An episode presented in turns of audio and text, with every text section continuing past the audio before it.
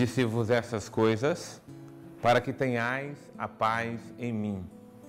No mundo tereis tribulações, mas tende coragem. Eu vencer o mundo. O desejo do Senhor é que tenhamos a paz. E ter a paz em meio às tribulações, desafios, problemas e situações todas da vida é, na verdade, o grande desafio da fé. Sim, meus irmãos, o Senhor não nos prometeu que não teríamos tribulações. O Senhor não nos prometeu que não teríamos problemas ou dificuldades.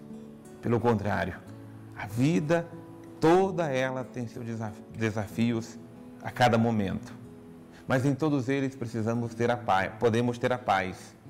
E como podemos ter a paz? A paz que vem de Deus, a paz dele que permanece em nós, vive em nós e precisa estar em nós e que precisamos levar uns aos outros. Todos os dias eu busco, acima de tudo, na meditação, buscar a paz. Paz comigo mesmo. Paz interior, paz de consciência, paz de atitudes.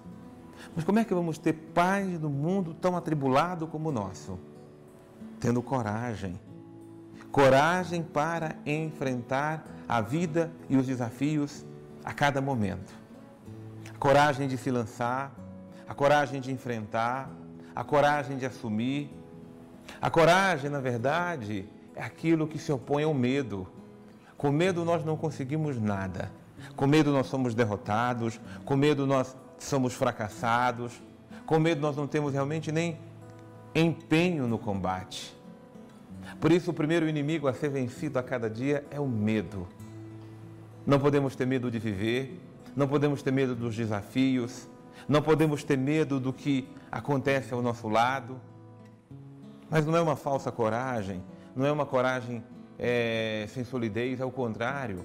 É uma coragem sólida, é uma coragem autêntica, é uma coragem que não vem de nós, não é simplesmente uma coragem humana porque a gente precisa assumir nossas fragilidades, mas é a coragem que vem da força de Deus, é a coragem de deixar ser fortalecidos pelo Senhor. Por isso, é fundamental ter os olhos fixos em Jesus. Olharmos para Ele e não perdermos dele o nosso olhar, não perdermos dele a nossa direção Deixar que em toda e qualquer situação Ele esteja conosco, nos iluminando, nos incentivando, nos ensinando, nos formando, mas acima de tudo nos encorajando.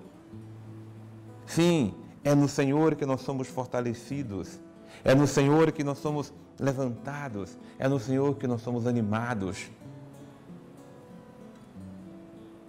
Que Deus nos dê a coragem evangélica que Deus nos dê a força que vem do céu para suportarmos os desafios, as tribulações, as dificuldades, todas do tempo, do tempo presente. Não, não vamos desanimar. Ao contrário, coloquemos em Deus toda a nossa confiança e vamos em frente, porque Deus caminha com a gente. Vamos em frente, cheios da graça do Espírito abastecidos em Jesus, fortalecidos em Jesus, para vencer as tribulações do dia a dia. Deus abençoe você.